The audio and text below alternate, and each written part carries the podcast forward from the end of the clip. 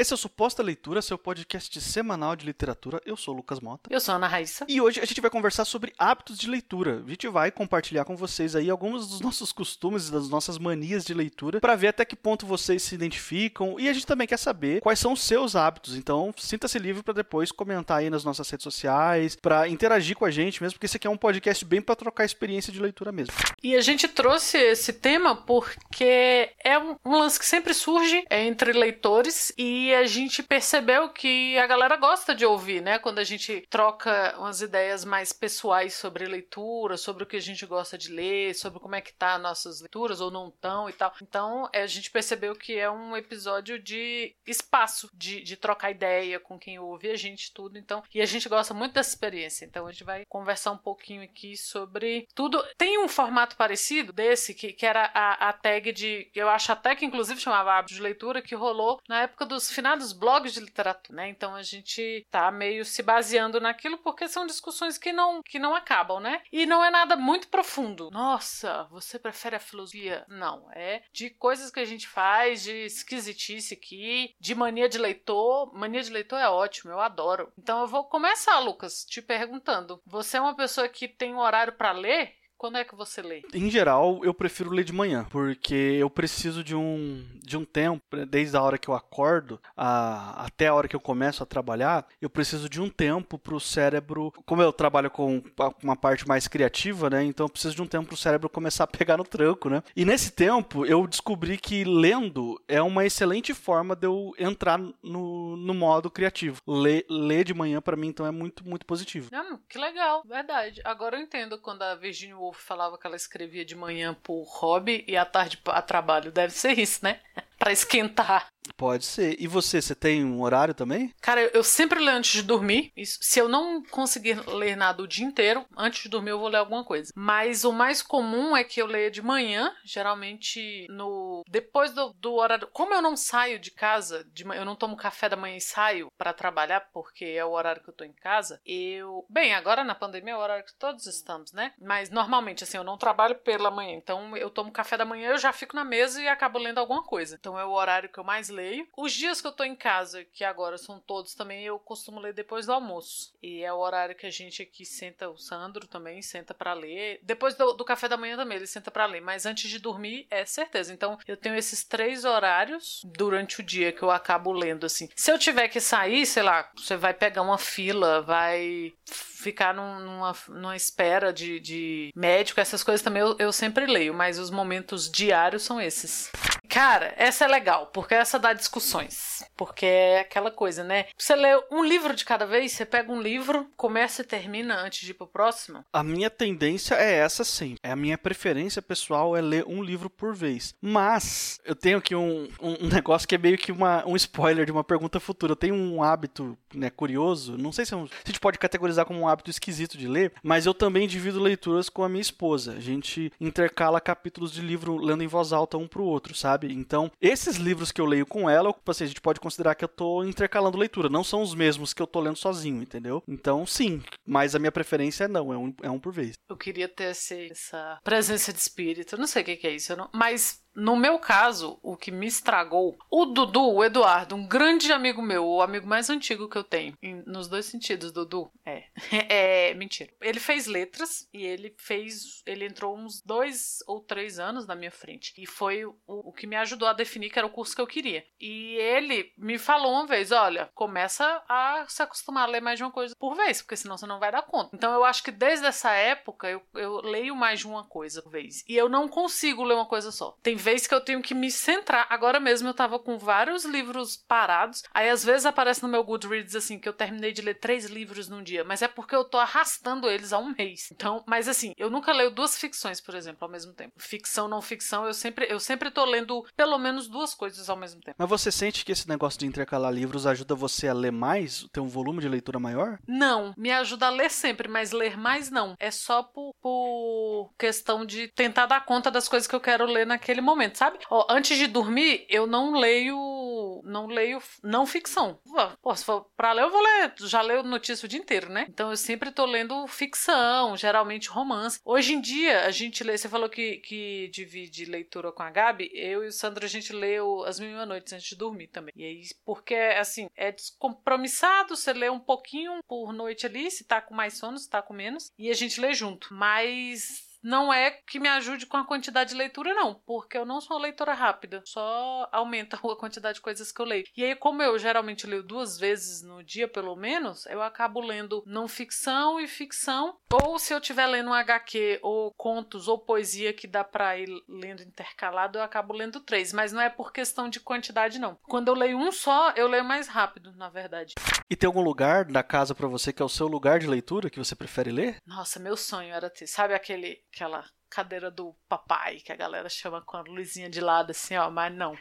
Eu, eu leio sentada, que é uma coisa que as pessoas geralmente não fazem. Será que pode entrar no hábito esquisito essa também? Você falou da leitura dividida. Eu leio sentada na mesa. Às vezes eu preciso ler. Eu marco muito livro, então eu tenho que ler sentada na mesa que eu trabalho. Então, dependendo do livro que eu tô lendo, eu leio sentada no home office. Mas, né, como eu leio antes de dormir, eu leio muito na cama. E no sofá, eu acho que, que é o, o, básico, né? De todo mundo. Não sei. Você tem, assim, um lugar específico? Tipo, se foi para lá é porque vai ler. Antes da pandemia, eu tinha, que era o sofá da sala, que é o que eu mais gosto. É, você, inclusive, já veio me visitar, você conhece esse sofá. Você sabe do que, eu tô falando. Sim. Ele é muito confortável. É, ele é muito confortável. Nossa, dá pra dormir no sofá. Meu Deus, é uma delícia. É, eu adoro ler nele. Mas, depois da pandemia, minha esposa tá trabalhando em casa, home office, então eu procuro cômodo mais silencioso para ler. O que tiver mais longe, né? É, o que tiver mais, mais fácil, porque ela, ela é uma pessoa muito extrovertida, né? E, e assim, além disso, além, além disso, do, dessa personalidade dela, ela tem um negócio que o trabalho dela exige muitas reuniões durante o dia. Então ela tá sempre em reunião com alguém numa chamada, numa call, sabe? Então é impossível ler Ai, do lado dela. Eu, eu preciso estar tá em algum lugar silencioso. E acho que a gente já falou disso aqui por falar em, em, em, coisas que a gente está misturando as falas assim, a gente já comentou isso uma, uma época, não sei em que episódio a gente falou meio rapidinho disso. Se tem um filme e você não conhece o, o livro original, você lê o livro primeiro ou você assiste o filme? Nossa, essa pergunta é perfeita, porque eu tenho uma confissão para fazer. E geralmente. Nenhum dos dois. não, não, não, não. Eu prefiro o livro. Eu prefiro o livro porque, assim, primeiro que eu tenho. Né, a gente tá aqui nesse podcast porque a gente gosta muito de ler, né? A leitura é um, é um ponto em comum pra gente. Mas como eu escrevo também, eu gosto primeiro de ver o que, que o escritor fez, o que, que o autor ou a autora fez e,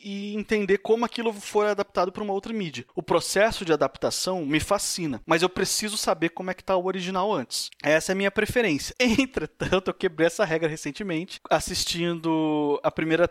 um pedaço pedaço da primeira temporada de O Homem no Castelo Alto, que eu queria ler o livro, ainda não li, mas fui assistir a temporada mesmo assim e fiquei tão decepcionado que eu não sei nem se vou ler o livro. Tô meio chateado até, mas enfim, voltamos a esse assunto no outro episódio mais apropriado, né? E você? Você vai primeiro no filme com certeza. Primeiro no filme, porque se eu ler o livro primeiro, eu vou achar ruim e eu não quero ser essa pessoa. Eu não quero ser a pessoa que repete o livro é melhor que o filme, porque é óbvio que é, porque foi de onde saiu o negócio. Então eu sempre primeiro vejo o filme sempre, se eu puder, claro. Porque também eu gosto da sensação oposta do, do se decepcionar. Sabe, você vê um filme, você gosta, e aí você lê um livro e ele é muito melhor, você pensa, cara, que massa. E aí, tudo bem, sabe? Você não tem que ficar com a camiseta na, no mundo e, é, o livro é melhor que o filme, porque você sabe que é. Ah, mas eu tenho uma, eu tenho uma, uma consideração a fazer sobre isso, hein? Tem um livro que eu acho que o filme é muito superior ao livro. Eu vou deixar para falar. A gente tá guardando um episódio aí para falar de livros que a gente não gosta, tá, gente? Então, eu vou deixar para falar nesse episódio, porque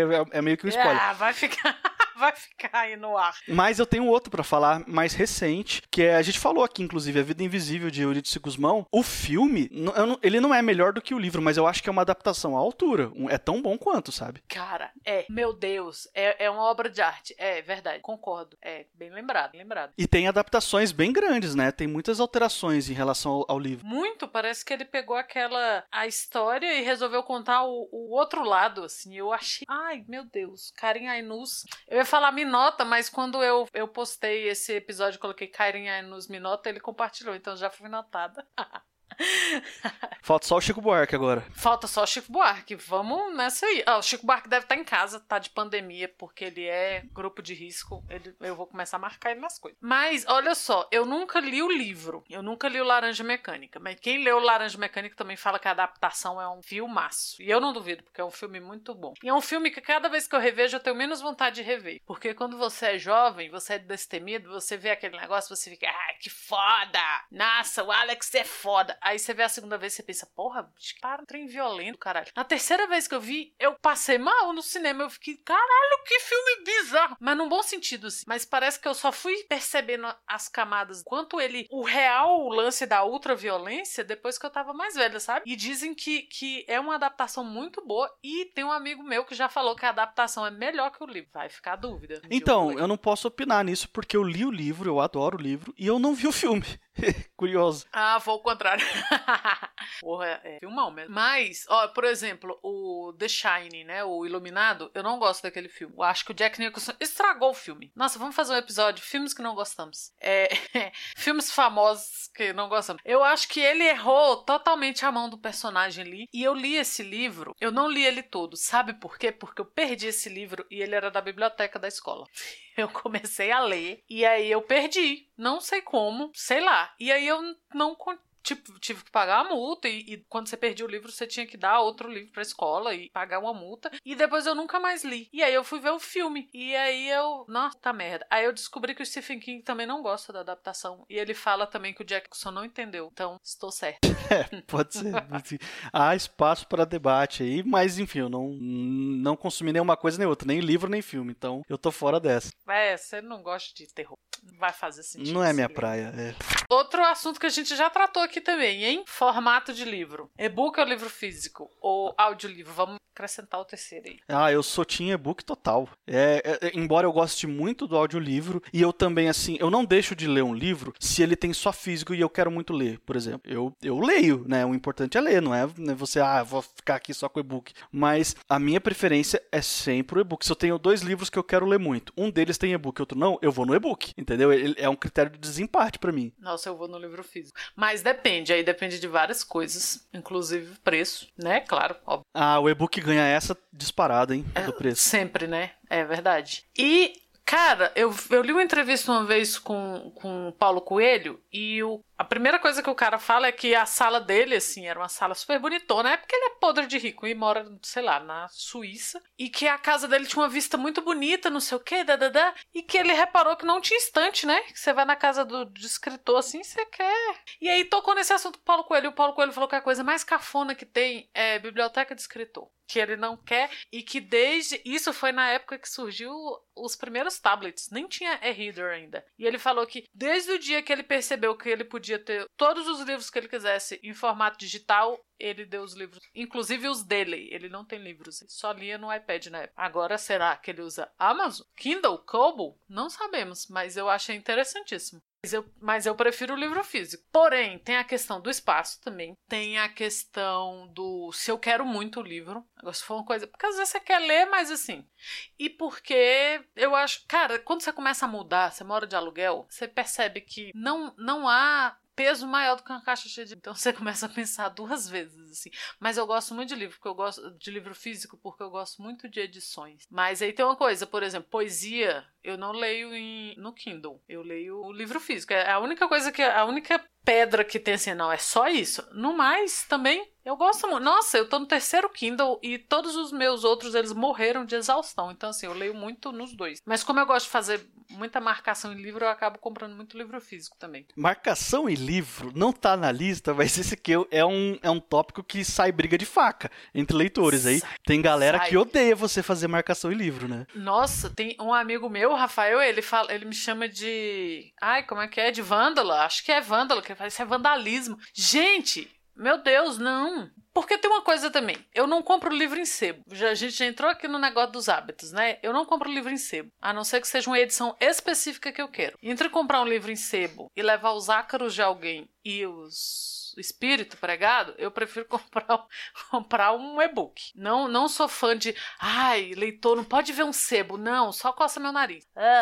não, não gosto. E aí, eu não vendo meus livros também. Eu dou livro às vezes, mas assim. Então eu acabo riscando. A não ser que seja uma edição bonitona. Pô, a gente tem uma edição bonitona aqui em casa do, sei lá, do 2001, Odisseia no Espaço. Eu não vou riscar aquele ali, claro. Mas dá briga de faca mesmo. Eu não dobro pra marcação. Marcação eu não dobro. Mas pra riscar de lápis e pregar etiqueta colorida, Hum, é o puro vandalismo. Eu faço mesmo. Eu não faço marcação em livro, não. Eu não gosto nem um pouco, assim. Eu, eu, eu prefiro deixar o livro em paz na dele, assim. Mas às vezes tem coisas que eu quero. É porque assim, mais uma vantagem do e-book. No e-book tá liberada a marcação, entendeu? É muito mais, é muito menos invasivo você fazer marcação em e-book porque ela é um arquivo separado que vai ficar no seu dispositivo, entendeu? É. E você tem ali as anotações que você quiser, depois você pode consultar e fazer busca por anotação depois, mas o, o e-book tá lá, entendeu? Continua lá, numa boa.